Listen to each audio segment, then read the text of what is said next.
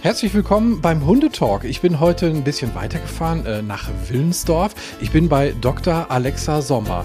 Erstmal hallo und danke, dass ich hier sein darf. Herzlich willkommen und schön, dass Sie hier sind.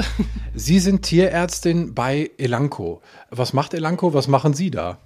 Elanco ist ein internationales Tierarzneimittelunternehmen und wir stellen Produkte, Medikamente für Hunde, Pferde, Katzen und Schweine und Rinder her, um, um halt unsere Haustiere wieder gesund zu machen.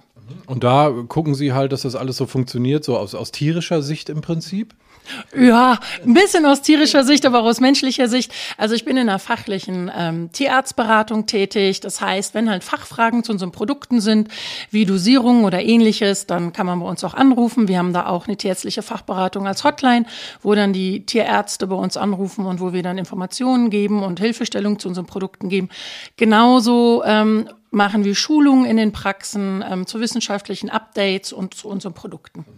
Jetzt könntet ihr vielleicht denken, oh, das wird ja jetzt in eine Werbeveranstaltung, weil wir über Produkte reden. Nee, ähm, das ist wirklich ein ganz spannendes Thema, wenn auch vielleicht ein bisschen gewöhnungsbedürftig, denn wir reden auch viel über Kotproben. Äh, wir reden äh, vornehmlich über Würmer heute, Wurmbefall, was wir dagegen tun können und wie Wurmbefall überhaupt zustande kommt, was das alles so bedeutet. Und wir müssen da so ein bisschen vernünftig durchkommen, weil wir haben ja noch Kuchen auf dem Tisch stehen und gucken, dass wir wir den hinterher auch noch essen können, oder? Ja, das wäre gut. Aber Gott sei Dank haben wir heute keine Spaghetti, sondern nur Kuchen. Okay, oh, Spaghetti, das gibt Bilder. Okay, Spaghetti und Würmer. Also falls es hier im Hintergrund mal so ein bisschen wuselt, äh, wer sind die beiden? Das sind einmal Chili, meine kleine Münsterländer Dame und Dot, ein Golden Retriever. Und wir sprechen heute äh, über eine Studie, die Elanco durchgeführt äh, hat, die Sie federführend auch äh, betreut haben.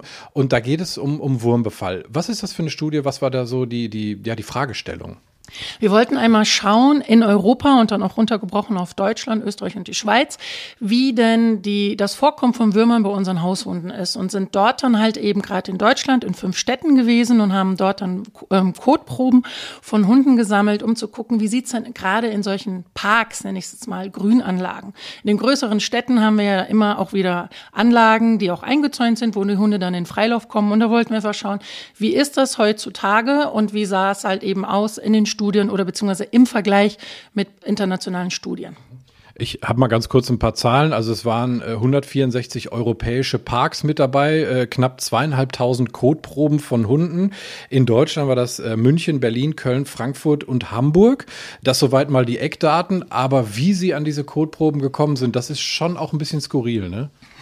Ja, genau. Also wir waren um die 32 Kollegen in ganz Deutschland, die halt eben dann in den Städten unterwegs waren und wir hatten eine gewisse Anzahl halt eben pro Stadt, pro Park, um die Proben zu sammeln, um es natürlich auch statistisch auswerten zu können. Und da war das dann eben so, wir hatten einen Fragebogen, wo wir halt eben, ne, Alter, Geschlecht, wurden die Hunde schon mal entwurmt, wie sah, wann wurden sie das letzte Mal entwurmt oder hatten sie auch schon mal Würmer.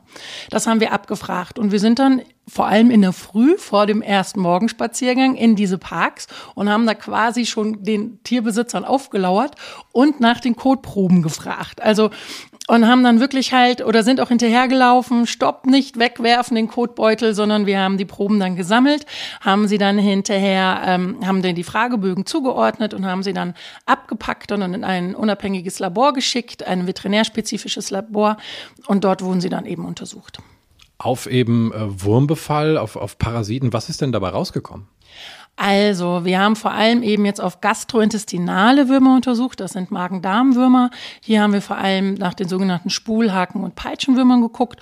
Und wir haben schon gemerkt, dass halt hier wirklich in drei von vier deutschen Parks ähm, Darmparasiten nachgewiesen worden sind. Und somit, dass dann eigentlich jede vierte Kotprobe ansteckende Entwicklungsstadien hatte. Und ja, dass man dann auch eben sagen musste, dass die knapp 60 Prozent der Hunde im letzten Quartal nicht entwurmt worden sind, so dass wir da auf jeden Fall noch Potenzial nach oben haben. Ansteckende Entwicklungsstadien heißt, das heißt also, es wurden Würmer oder, oder Eier im Kot festgestellt, die also, wenn jetzt ein anderer Hund zum Beispiel mal an dem Haufen schnuppert oder so, dann auch direkt übertragen werden könnten. Exakt. Eier oder halt auch infektiöse Larven, dementsprechend, wie weit das die Entwicklung in dem Hund vorher war von dem jeweiligen Wurm, das kann dann wieder mit ausgeschieden werden und damit kann dann ein Hund, wenn er dran schnuppert oder halt auch, ne, zum Beispiel auch durch Zwischenwirte, ähm, wie Schnecken oder auch Mäuse, dann halt entsprechend aufnehmen. Ja. Okay, also das ist jetzt erstmal das Ergebnis. stellen wir uns die Frage, was, was machen denn so Würmer eigentlich mit Hunden? Also, dass das jetzt insgesamt nicht wahnsinnig gesund klingt, wenn, wenn so ein Hund irgendwie mit, mit Würmern voll ist oder mit, mit halt auch was da vorher passiert, mit Eiern, mit Larven, wie auch immer. Das ist, das ist klar, aber was kann denn da konkret passieren? Also es kann natürlich schon auch zu ähm, Durchfallerkrankungen oder auch Erbrechen kommen. Also diverse Organerkrankungen könnten passieren. Es liegt aber auch immer noch natürlich an den Wurm selbst, aber auch eben an dem Alter des Hundes sowie auch Immunstatus. Also junge Hunde sind eher betroffen wie halt alte Hunde oder ältere Hunde, erwachsene Hunde, die halt auch gesund sind. Und dann kommt es, wie gesagt, auch auf den Wurm an. Es gibt einen Bandwurm, den kennen wir alle. Das ist der Gurkenkernbandwurm. Das ist, wenn unsere Hunde Schlitten fahren. Der ist jetzt nicht so gefährlich bei adulten, erwachsenen Hunden.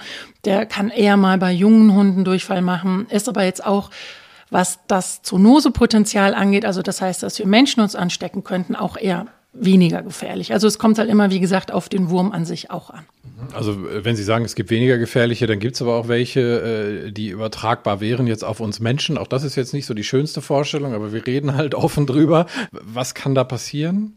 Ja, genau. Also ich meine auch den gerade angesprochenen Gurkenkernbandwurm können auch wir Menschen bekommen, aber er würde bei uns halt jetzt keine gesundheitliche Gefährdung haben. Aber am bekanntesten und sicherlich auch am gefährlichsten ist der Fuchsbandwurm, ja, der zwar jetzt nicht so häufig vorkommt, aber wenn, dann halt eben für Hund wie auch für Mensch, also vor allem halt auch für einen Menschen halt, wenn wir Pech haben, ja, zum Tode führen könnte. Okay, also wir wollen da jetzt nicht irgendwie den äh, ne, da, das schlimmste Szenario sein, aber einfach mal so von bis kann also alles dabei sein. Die Wahrscheinlichkeit ist jetzt nicht so riesengroß, aber, aber es kann halt passieren. Woran merke ich denn, dass, dass mein äh, Hund von, von Würmern befallen ist? Also klar, wenn ich jetzt im Code komplette Würmer sehe, dann weiß ich es wohl, aber wir haben eben schon über diese Entwicklungsstadien äh, gesprochen, die sind ja wahrscheinlich dann nicht so wahnsinnig gut sichtbar.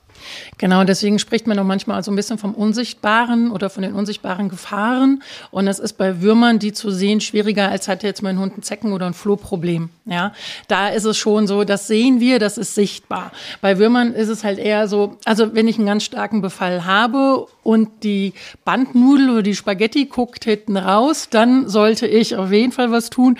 Oder ich sehe es halt im Kot.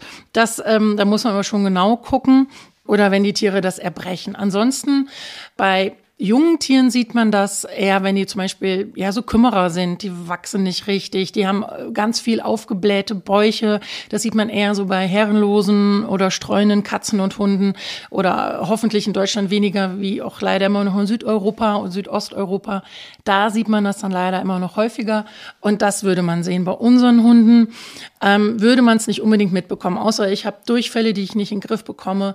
Und generell sollte man ja eh, auch weil man es eben nicht immer sieht, potenziell dann regelmäßig entwurmen, auch für uns Menschen. Also eigentlich stehen wir Menschen auch immer noch dahinter, aber ich bin ja selber Hundebesitzerin und es ist oft schwierig. Wir denken in erster Linie immer an die Gesundheit unserer Tiere, das ist richtig, aber wir sollten immer auch denken, wer ist noch zu Hause und wer steht noch dahinter. Thema Entwurmung, ähm, da gibt es ja auch die eine oder andere Diskussion drüber, auch ähm, wahrscheinlich den einen oder anderen Mythos, der da äh, rumgeistert. Ich kenne zum Beispiel immer diese Geschichte auch so von wegen äh, prophylaktisch Entwurmen bringt nichts. Also wie, wie sollte ich das als Hundebesitzer denn einordnen? Also was ist so für mich der richtige Weg?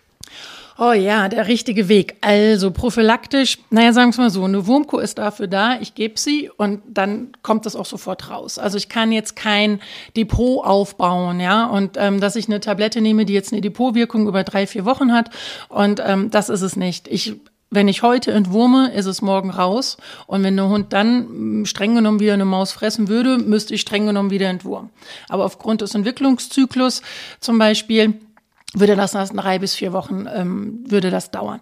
Empfehlenswert ist hier halt wirklich mal einen Test zu machen. Und zwar gibt es da die Expertenkommission, ESCAP nennt sich das. Das sind unabhängige ähm, Parasitologen, Veterinärparasitologen und die haben eine wunderbare Homepage, wo man nachschauen kann und eben gucken kann, wie halte ich meinen Hund, also was bekommt auch mein Hund zu fressen, wie ist der Auslauf, hat er Kontakt zu anderen Hunden und dann klassifizieren sie das in vier Gruppen, ob man ein bis zweimal im Jahr untersuchen soll sollte, um, untersuchen und oder entwurmen sollte oder sogar teilweise bis zu monatlich, wenn mein Hund jagdlich geführt ist, eventuell Rohfleischfütterung bekommt oder halt auch regelmäßig die ein oder andere Maus mit nach Hause bringt oder auch eben bei Katzen.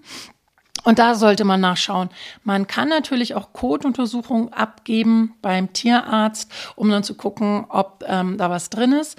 Generell ist aber hier auch wichtig zu sagen, dass es leider oft falsch negative ähm, Kotproben gibt, weil einfach halt auch hier die Diagnostik nicht immer ganz so einfach ist. Ähm, jetzt habe ich mal äh, auch mal bei meinem Hund ähm, das Thema gehabt, da, da wurde mir gesagt, ich soll am besten äh, über drei Tage äh, sowas mal sammeln. Ist das der Hintergrund dieser, dieser äh, fehlerhaften Dia ähm, äh, Analyse möglicherweise oder der fehlerhaften Ergebnisse, die dabei rauskommen können? Also dass ich eine breitere braune Masse im Prinzip habe? Äh, jein, also da ist es wichtig eben, ähm, weil ja auch nicht bei jedem Kotabsatz immer wieder auch die Wurmmenge oder die Eier ausgeschieden werden, um halt einfach auf Nummer sicher zu gehen ziehen. Also drei Tage sollten es auf jeden Fall sein. Man kann auch mal vier Tage sammeln, um halt eben zu, ausschließen zu können, dass definitiv nichts, nichts drin ist. Das hat mit die Diagnostik, äh, in der Sensitivität hat das in dem Sinne nichts zu tun, nur dass halt einfach die Wahrscheinlichkeit schon höher ist, dass auch was drin ist oder ich auch genau gucken kann. Jetzt haben Sie gerade schon gesagt, ja, wenn der Hund halt äh, dazu neigt, gerne mal eine Maus äh, mitzunehmen, dann ist er wahrscheinlich einem erhöhten Risiko ausgesetzt, dann auch den einen oder anderen Wurm sich einzufangen. Und sagten aber eben auch, äh, je nach, also der Mensch ist ja auch noch dahinter. Äh, Gibt es da, ähm, wir, wir, haben ja so in den letzten Jahren leider Gottes viel auch so über, über so Risikogruppen re, äh, reden müssen, in, in, in einem anderen Zusammenhang mit einer Pandemie. Ist es beim, beim Thema Würmer auch so, dass es Menschen gibt, die vielleicht dafür empfänglicher sind, beziehungsweise bei denen das gefährlicher ist als bei gesunden, erwachsenen Menschen? Menschen? Ja, auf jeden Fall. Also hier vor allem halt auch eben Kinder, Kleinkinder, sicherlich halt eben auch ältere Menschen oder auch immunsupprimierte Menschen. Klar, bei Schwangeren sollte man halt auch immer wieder schauen. Und genau das sind halt eben die Gruppen, die auch dann zu Hause sind. Ja, halt eben, wo wir halt eben auch schauen müssen, dass man dann halt eben auch entsprechend entwurmt beziehungsweise Acht gibt, denn gerade die Kinder, die kuscheln ja. Und es kann ja auch mal sein, auch dass Wurmeier sich im Fell befinden, die ich nicht sehe. Ja, also, und das sehe ich nicht, einfach weil der Hund sich leckt und das Kind streichelt woanders und so ein Ei kann dann auch mal weiter vorne am Fell oder auf dem Rücken von so einem Hund sein. Das muss nicht immer nur in der Afterregion sein. Okay, also äh, ich glaube, die, die Gründe, warum wir uns darum kümmern sollten, warum wir entwurmen sollten, warum wir testen sollten, sind, sind relativ klar. Äh, was mich mal interessiert, wenn Sie da mit Hundebesitzern und Besitzerinnen in Kontakt gekommen sind bei dieser Studie, was ist Ihnen da so begegnet an, äh, an, an Gesprächen zum Thema Würmer und Entwurmung? Ja, Klassiker, eben wie ich schon mal sagte, unsichtbare Gefahr. Äh, mein Hund hat keine Würmer, ähm, ich sehe ja keine. Ähm, dann halt eben auch, dass sie halt regelmäßig entwurmen, ein bis zweimal im Jahr. Das sollte man heutzutage nicht mehr machen. Man sollte auch, das sagt die SCAP, bis zu viermal im Jahr entwurmen, wenn man jetzt nicht regelmäßig noch Kotproben abgibt. Aber auch ebenso, mein Hund ist ein Welpe, die haben keine Würmer. Und schön war halt eben auch, mein Hund ist hauptsächlich zu Hause, der kann ja keine Würmer bekommen. Wo soll er die denn herbekommen? Das ist interessant. Also der geht dann offensichtlich gar nicht raus und hat gar keine Chance auf Würmer. Was natürlich dann auch interessiert, wie wirkt so eine Wurmbehandlung? Also was, was gebe ich da eigentlich meinem Hund? Ähm, Gibt es da verschiedene Mittel, die, die äh, auch unterschiedliche Wirkungen haben? Oder was, was macht so eine Wurmkur? Also es gibt schon verschiedene Wirkstoffe, die halt eben auch auf die verschiedenen Wurmarten wirken. Also einmal kann man die, so eine Rundwurmkomponente oder die Bandwurmkomponente, dann können diese Wirkstoffe in Tabletten kombiniert sein. Man kann sie auch als Mono-Wirkstoff oder als Monotablette haben, dementsprechend, wie ich halt eben auch gerade das halt benötige. Und im Endeffekt gehen die wirklich nur auf die Würmer, dass sie dort zu einer Lähmung der Würmer führen, ähm, aufgrund dessen dann die Würmer absterben absterben und dadurch können sie dann halt durch die normale Darmperistaltik und den normalen Kotabsatz dann wieder mit ausgeschieden werden. Mhm. Ähm, Wird es einen Unterschied machen? Also wenn ich jetzt meinen Hund testen oder den Code testen lasse und ich stelle eine gewisse Wurmart äh, fest, gäbe es dann das eine Mittel, was ich dann nehmen würde oder ähm, ist das egal? Also würde ich so ein generelles Mittel nehmen? Ah ja, ja, also es gibt auch so Breitbandentwurmungs Produkte und ähm, das sind dann oft Kombinationen, um einfach auf Nummer sicher zu gehen, weil man einfach auch, wie man ja in unserer Studie gesehen hat, ähm, verschiedene Wurmarten halt eben auch vorkommen, auch bei einem Tier. Ja, es muss nicht nur mit einem Wurm infiziert sein.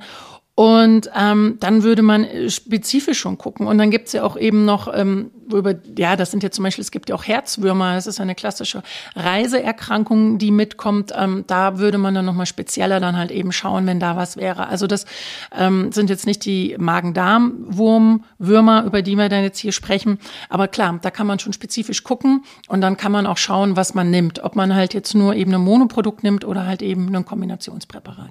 Sie sagen gerade so Herzwürmer oder sowas, das, das klingt natürlich äh, ähm, ja erstmal sehr beängstigend. Also wie, wie funktioniert das, das dann, also wandern die dann vom Magen-Darm in, in andere Organe oder wie läuft das ab?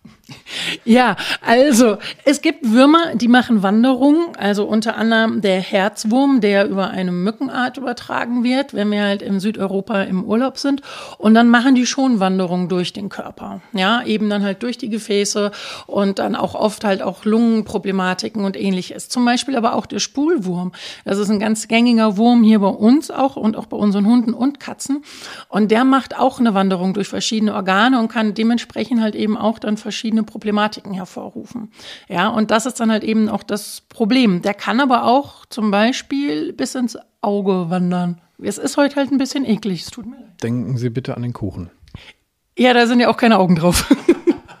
Interessant ist aber auch beim Spulwurm, dass der zum Beispiel nicht jetzt nur über ähm, Kot oder über Eier übertragen wird, sondern halt eben auch über das Muttertier übertragen werden kann. Das heißt, dass halt einfach diese Spulwurmlarven sich in, zurückziehen können in, im, in dem Wirt, in dem Hund, hier in der Hündin und dann halt eben in der, während der Trächtigkeit aktiviert werden und somit halt über die Plazenta auf die Welpen übertragen werden kann. Somit ist es halt eben auch wichtig, gerade für Züchter, dass halt eben Welpen alle zwei Wochen bis zum Absetzen gegen Spulwürmer entwurmt werden. Und sie könnten aber auch eben über die Milch ähm, infiziert werden. Also das heißt, über das Muttertier kann halt eben der Spulwurm einmal direkt über die Plazenta oder auch nach der Geburt über die Muttermilch übertragen werden. Deswegen sollte man auch hier nochmal mit seinem Haustierarzt sprechen, wie man seine, das Muttertier, also wenn man selber mal züchtet oder auch Züchter selber, dass sie da nochmal Rücksprache halten, ähm, zu wann man halt eben dann halt entwurmen kann, die, das Muttertier. Und das kann man aber auch sonst immer bei SCAP, da geben die halt auch eben Empfehlungen nochmal raus. Escap, ich würde den Link auch nochmal in die Show Notes setzen, also in die Folgenbeschreibung. Dann äh, könnt ihr euch da reinklicken und das vielleicht mal in Ruhe auch, auch durchlesen. Das ist sehr, sehr spannend. Ähm, ich merke schon so ein bisschen, der Spulwurm ist schon so, so ein kleiner Schlawiner auch, oder? Der, der, der ist schon ein bisschen blöd, also was der so macht, sich da zurückziehen und so. Und er ist halt eben, das hatten wir eben auch schon mal kurz angesprochen, auf den, auf den Menschen übertragbar, also sogenannte Zoonose, ne? Genau, also der Spulwurm ist gar nicht so uninteressant, beziehungsweise auch so ungefährlich und er kommt vor allem auch wirklich stark vor. Und das haben wir auch bei unserer Kotsammelstudie ähm, massiv gemerkt. Also da war der auch sehr stark vertreten und ist vor allem eine Erkrankung oder ein Wurm der jungen Tiere. Ja, und das sieht man auch. Auch das haben wir in unseren Untersuchungen gesehen, dass die Hunde, die jünger als ein Jahr waren, halt eben hier doch eine sehr hohe Vorkommen von Spulwimmern haben.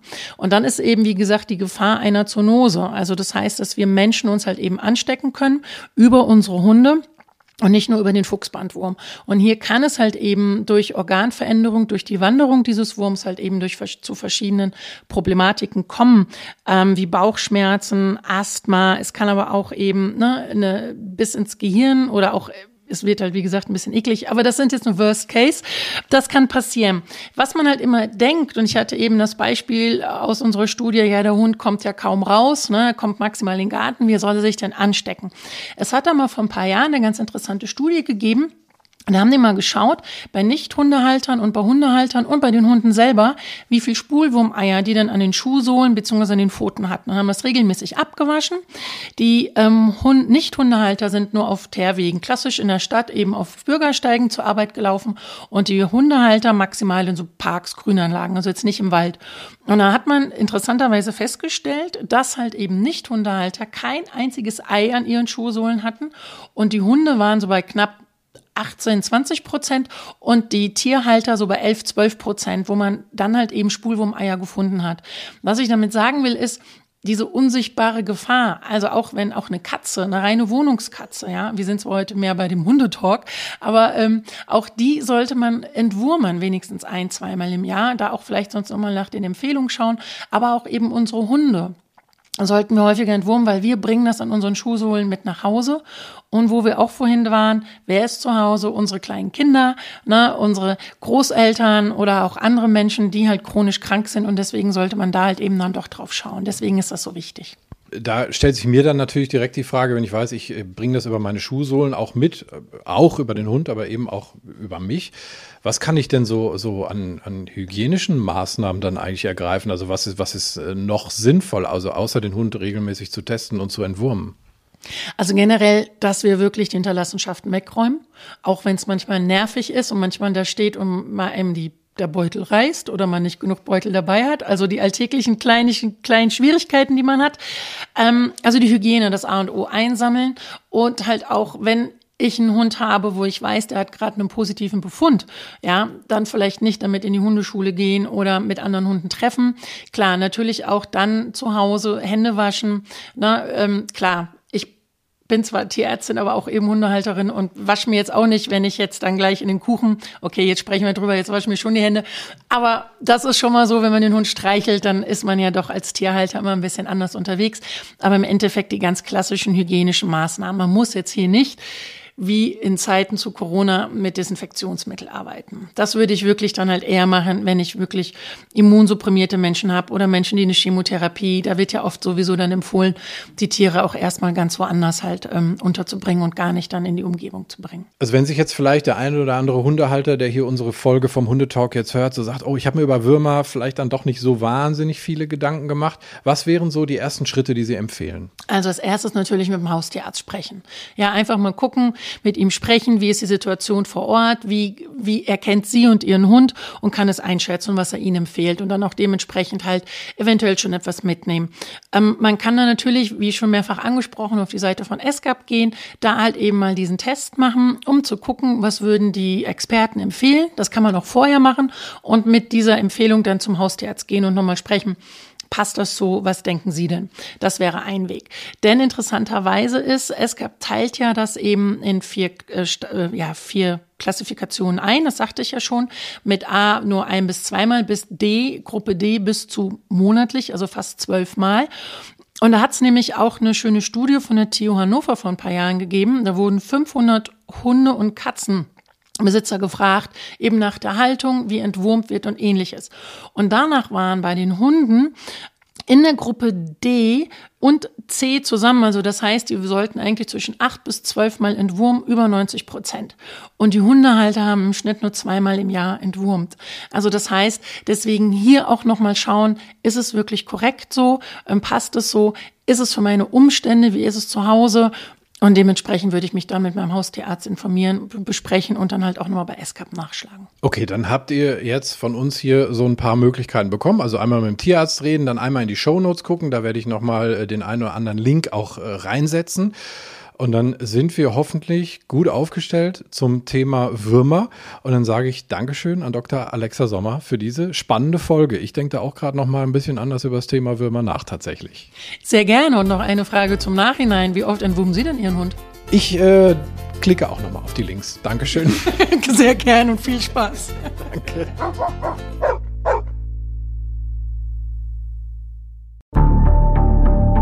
Wie lange kann ein Mörder sein dunkles Geheimnis bewahren? Wann bekommen die Angehörigen Gewissheit und die Opfer Gerechtigkeit? Jedes Jahr werden bei der Polizei rund 100.000 Menschen als vermisst gemeldet. Drei Prozent davon, also 3000 Menschen, bleiben länger als ein Jahr verschwunden. Einige werden nie wieder gesehen. Seit gut drei Jahren arbeitet die Polizei in NRW mit sogenannten Cold Case Units. Das sind Abteilungen, die wirklich nur damit beschäftigt sind, Mordfälle zu bearbeiten, die teilweise seit Jahrzehnten ungeklärt sind. Ich bin Mike Mattis, Radioredakteur und News Anchor und ich spreche mit Ermittlern über diese Fälle. In meinem Podcast Licht ins Dunkel, Cold Cases und ungeklärte Vermisstenfälle von hier beleuchten wir gemeinsam mit Profilern, Staatsanwälten und Mordermittlern Cold Cases und ungeklärte Vermisstenfälle aus ganz Deutschland. Immer in der Hoffnung, dass Angehörige endlich Gewissheit und die Opfer Gerechtigkeit bekommen. Licht ins Dunkel. Cold Cases und ungeklärte Vermisstenfälle von hier. Eine Produktion von Mike Mattis und der Podcastfabrik.